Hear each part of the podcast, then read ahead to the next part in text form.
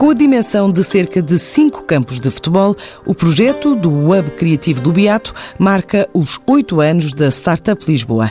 Um investimento na ordem dos 55 milhões de euros, lançado em 2016, mas que só agora viu o início das obras. Até final de 2020 está prevista a conclusão da primeira fase, que inclui o primeiro edifício, a Factory, incubadora de startups, tal como a que existe em Berlim e noutras capitais além fronteiras. A ideia é dedicar o espaço das antigas instalações da manutenção militar ao empreendedorismo, criar 3.500 postos de trabalho e reabilitar mais uma parte da zona ribeirinha de Lisboa. Dos 18 edifícios já existentes, parcerias fechadas, outras ainda em curso e em estudo a criação de mais acessibilidades, desde o reforço da oferta de autocarros à extensão da linha de elétrico, renta ao rio, a adaptação de um dos silos a parque de estacionamento automóvel e, quem sabe, reativar o apiadeiro ferroviário do Beato. São ideias e hipóteses em estudo de um projeto a construir em três fases, mostrado esta semana aos jornalistas numa visita guiada por Miguel Fontes, o diretor da Startup Lisboa.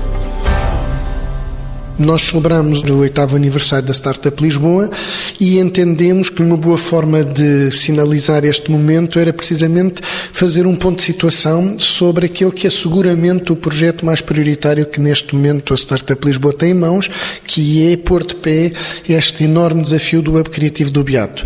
É um projeto que, como estará recordada, nos foi entregue em final de 2016, a seguir ao acordo de cedência que o Estado português fez com o município de Lisboa, Lisboa e em que a Startup Lisboa foi, pelo município de Lisboa, eh, convidada para, no fundo, pensar eh, um espaço, um conceito, um modelo de implementação. Foi isso que nos ocupou numa primeira fase. Depois passámos a um momento em que tivemos a, a promover o espaço e a contratualizá-lo com um conjunto de entidades e neste momento é com gosto que já vemos a obra física eh, a acontecer e a avançar.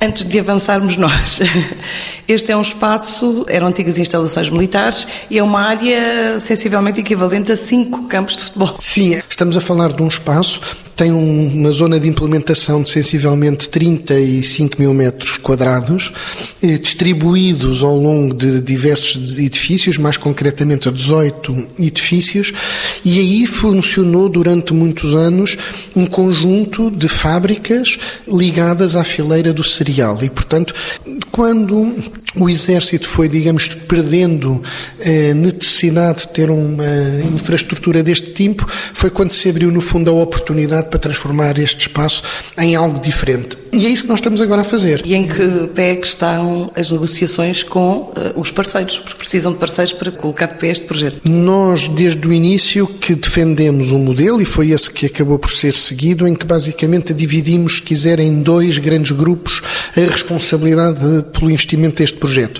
Por um lado, o município de Lisboa, que obviamente, enquanto o dono deste projeto e seu principal interessado, assumiu e chamou a si o investimento naquilo que eu chamo o hardware do projeto, aquilo que tem a ver com a parte da infraestruturação, foi preciso refazer tudo o que tem a ver com redes de águas e esgotos, das drenagens, da eletricidade, da conectividade, do gás, os arruamentos exteriores, todo esse investimento, digamos, comum ficou do lado do município e depois desenvolvemos um modelo em que basicamente cada entidade que aqui se vai instalar desenvolve a seu cargo um projeto de reabilitação do edificado e suporta, num momento inicial, o custo com esse mesmo investimento. Obviamente, porque estamos a falar de propriedade que é pública e no fim continuará pública, o que acontece é que estes, eh, estas entidades são convidadas a fazer este investimento a troco de, no fundo, uma cedência por um período muito significativo de anos que lhes permita, é variável, mas sempre à volta dos 15, 20, 25 anos,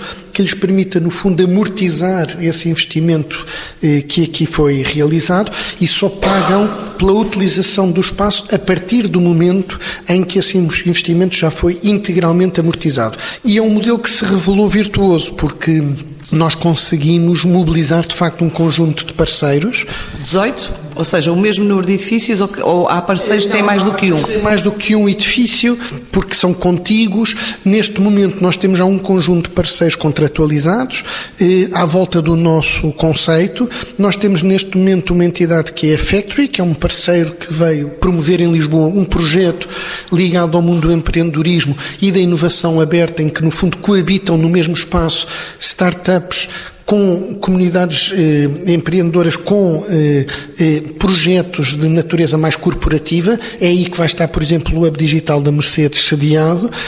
Esse é um modelo que já existe em Berlim. Este é um modelo que já existe em Berlim, precisamente, e que nós sabíamos que era um modelo virtuoso porque o conhecíamos, aliás, na altura falámos com outras entidades, existe em Berlim, existe noutras eh, poucas cidades europeias. Foi nossa intenção, no fundo, promover aqui projetos que tenham esta marca de inovação em torno de quatro eixos. O eixo do empreendedorismo, o eixo das indústrias criativas, se quiser o eixo depois de, que nós chamamos de inovação aberta, ou seja, de projetos ligados à área de centros de competências e, e um quarto eixo ainda ligado a eh, empresas que já foram startups, mas que hoje todas as conhecemos internacionalmente como scale-ups, empresas já de referência neste ecossistema empreendedor. Portanto, é um projeto altamente curado, em que, à exceção da área de serviços, restauração e de um espaço para alojamento co-living, que foram objeto de concurso, tudo o resto resultou de um processo de curadoria, ou seja, um processo de escolha e de uma contratualização. Neste momento temos um conjunto de entidades já devidamente contratualizadas. Quantas? Neste momento contratualizado para além da Factory, temos a própria Startup Lisboa que vai ter um edifício, um projeto da Brewers Beato, três, EGA que quatro e se a memória não me atraiçoa, estamos a falar de camadas. Portanto, há o que eu chamo os grossistas e depois os retalhistas. Portanto, ao nível dos grossistas, que são aqueles que assumem a responsabilidade integral por um edifício, estamos a falar já de quatro entidades contratualizadas, mas dentro de cada um destes, quatro não, perdão, cinco, porque há também o operador da parte de restaurantes e serviços, mas para não perder, dentro destes, eh, destes grossistas, exemplo que é mais fácil, dentro da Factory, que é o tal grossista, vai estar sediado o projeto do Hub Digital da Mercedes, da Mercedes-Benz I.O. Dentro do projeto da Startup Lisboa vai estar sediado um projeto, por exemplo, da Delta. E, portanto, já temos outro nível de contratos, mas já é um contrato, se quiser, de um segundo nível. E depois, para o primeiro nível de responsabilidade, temos morandos de entendimento hoje já celebrados praticamente para 100% do espaço. E qual é a diferença? Nós temos um processo se quiser, de trabalho, em que passa primeiro por estabelecer um memorando de entendimento, em que, no fundo, tudo o que tem a ver com as condições principais desta relação ficam vertidas, e depois inicia-se, com base nesse memorando de entendimento, um processo negocial tendo em vista o estabelecimento de um contrato, e um contrato de longa duração. Portanto, neste momento temos várias entidades contratualizadas e todas as demais eh, em processo de memorando de entendimento, o que significa que em 2020, o ano em que estamos, progressivamente vão ser conhecidas outras entidades que, e outros projetos eh, no âmbito criativo do Beato. E, portanto, temos nesta primeira fase um conjunto de entidades que já estão em obra e que corresponde ao que nós chamamos e designamos de primeira fase e que terão condições de, eh, desde logo o próprio projeto da Factory, ainda em 2020, abrir eh, portas. E, portanto, será o primeiro... Mas segundo semestre, talvez. Sim, segundo, seguramente, seguramente segundo semestre de 2020 de 2020. E eh, há depois um conjunto de outros projetos desta primeira fase que entre o final de 2020 e o início de 2021 se juntarão. Isto ao mesmo tempo que nas fases subsequentes estarão em obra os outros projetos a avançar. Agora, este é um projeto que desde o início sabíamos que estávamos a falar de anos, porque estamos a falar de um projeto de uma enorme dimensão, o próprio modelo, sendo um modelo muito interessante, é um modelo muito exigente, porque convoca muitas entidades ao mesmo tempo para se poderem, digamos, mobilizar para este projeto, e portanto é um processo necessariamente complexo e moroso. Mas de início, eh, que investimento está previsto do Estado e o investimento que eh, é previsível que cada entidade privada possa fazer neste espaço? Nós, enquanto entidade gestora, eh, prevemos, e segundo as estimativas que fizemos, há um investimento da parte do município de Lisboa nas obras de infraestruturação e da recuperação do espaço, que é da ordem dos 5 milhões de euros,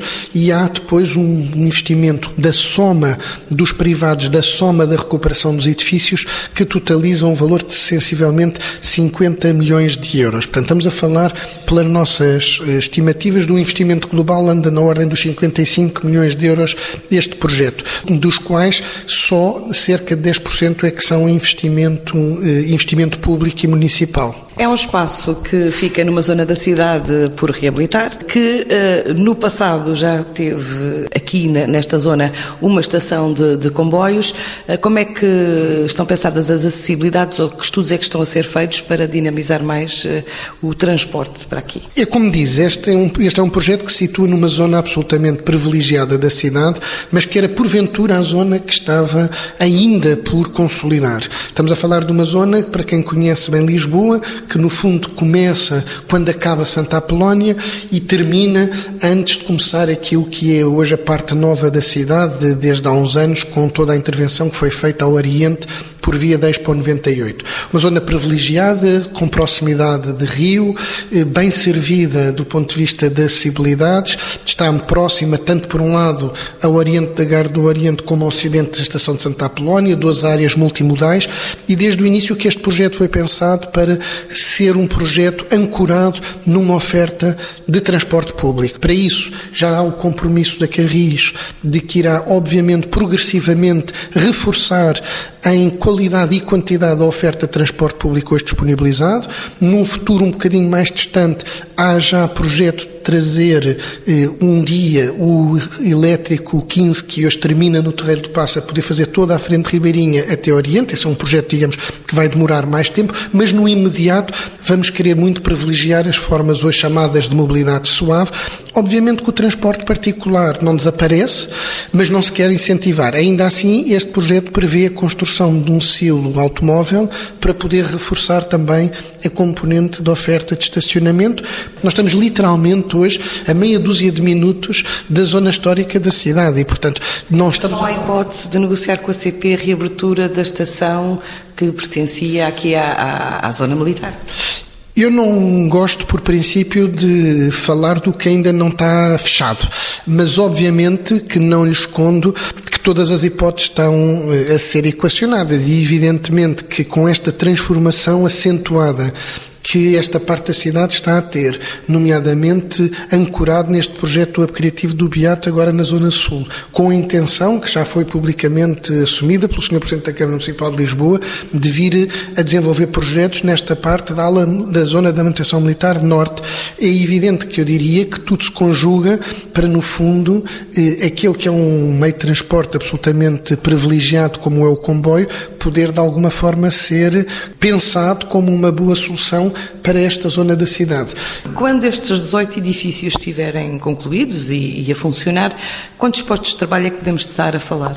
É sempre uma estimativa, como, como evidentemente se compreende, mas as nossas contas apontam que quando o criativo do Beato da Zona Sul estiver totalmente consolidado, estaremos a falar sensivelmente, provavelmente, à volta de 3 mil eh, postos de, de trabalho eh, criados no seu conjunto.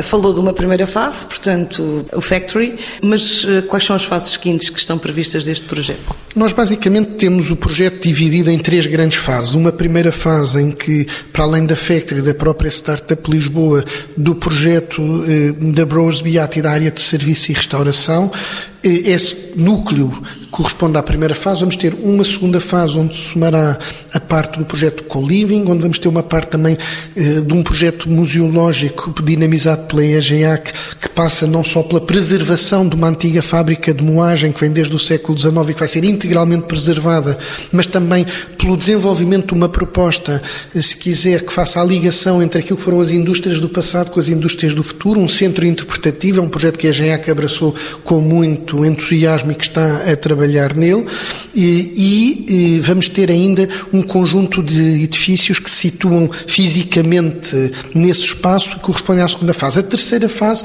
é a que diz respeito a um dos extremos do hub criativo do Beato e passará, nomeadamente, a sua conclusão pela construção do único edifício de raiz e que resulta do sítio hoje que está a ser usado para estaleiro de obras, onde procedemos à demolição dos antigos silos que aí existiam e que vai dar origem a que um projeto com bastante dimensão, nomeadamente um edifício com quatro pisos acima do sol, de cerca de 7.500 metros quadrados, possa vir a albergar um projeto de referência na área da tecnologia em Lisboa. Estamos a falar da Google?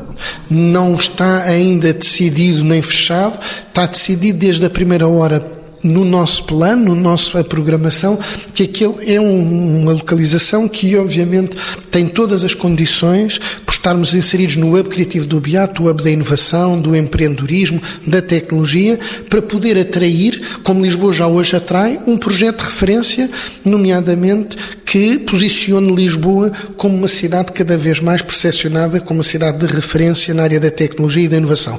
Essa é a missão que desde o início anima este projeto.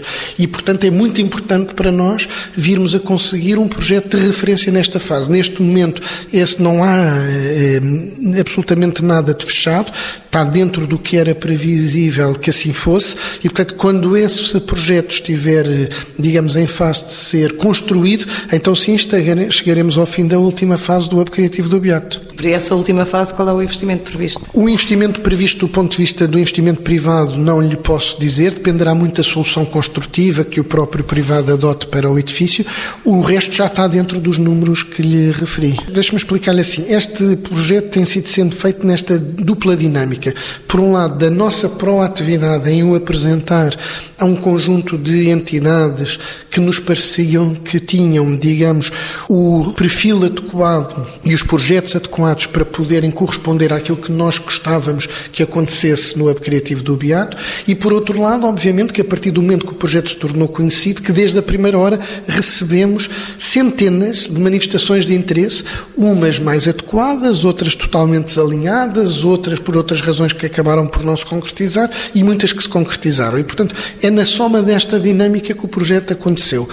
Aqui não vai ser diferente neste edifício. Nós, obviamente, que tomamos a iniciativa de já falar com um conjunto de entidades que sabemos que estão a olhar para Lisboa e que precisam, digamos, de ter, eh, digamos, um projeto suficientemente atrativo para poder Lisboa competir com outras cidades a nível internacional, para poder sediar em Lisboa esse tipo de projetos, mas por outro lado, para além da nossa própria iniciativa, algumas dessas empresas também já nos contactaram no sentido de perceber quais são as condições concretas. E, portanto, estamos muito eh, serenos e tranquilos com esse processo, porque neste momento também não havia condições de estarmos já a fechar essa, esse dossiê eh, e nos tempos que hoje vivemos, como todos sabemos, estas coisas têm que se decidir no momento em que efetivamente são necessárias.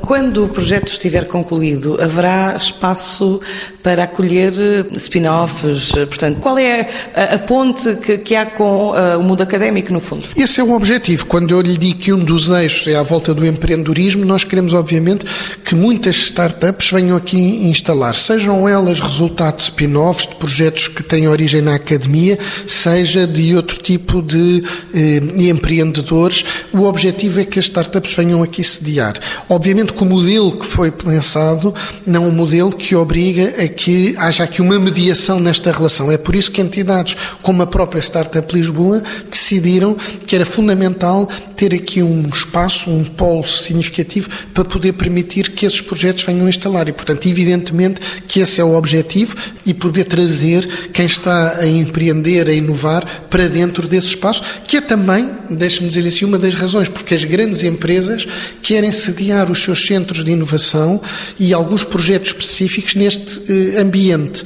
E eu sublinho ambiente porque é mesmo disso que se trata. Todo este projeto foi pensado desde o início para, no fundo, permitir que um conjunto de entidades e de pessoas se cruzem e se e relacionem umas com as outras. E, portanto, hoje as empresas sabem que não é possível desenvolverem estratégias de inovação apenas e só com base nos seus departamentos internos de investigação e desenvolvimento. Sabem que hoje a inovação é tudo aquilo que também está a ser feito desse mundo vibrante que vem do mundo do empreendedorismo e das startups. E, portanto, as mais estratégicas, as mais inovadoras, têm esta percepção de que querem estar onde toda esta comunidade está. Por outro lado, esta comunidade empreendedora, obviamente, tem todo o interesse em poder também estar próximo destas empresas que muitas vezes são seus clientes, são espaços eh, onde é possível fazer pela primeira vez acontecer a experimentação, a prototipagem dos, das ideias, dos modelos de negócio, dos projetos que estão a desenvolver,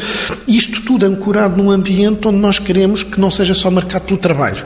E por isso a ideia de ser um espaço que vai ter uma centralidade, que vai assumir-se, julgamos nós, como uma nova centralidade na cidade, não apenas como um local de trabalho, mas também marcado por outras dimensões, onde haja oferta cultural, onde haja espaços de sociabilidade, de restauração, onde as pessoas se habituem a vir de almoçar, a jantar, assistir a um espetáculo, a um lançamento de um livro, enfim, esse é o projeto na sua totalidade, se quiser, que não se esgota na dimensão trabalho, mas que procura, ao contrário, promover um espaço onde efetivamente se respire eh, um ambiente propício à inovação e à qualidade.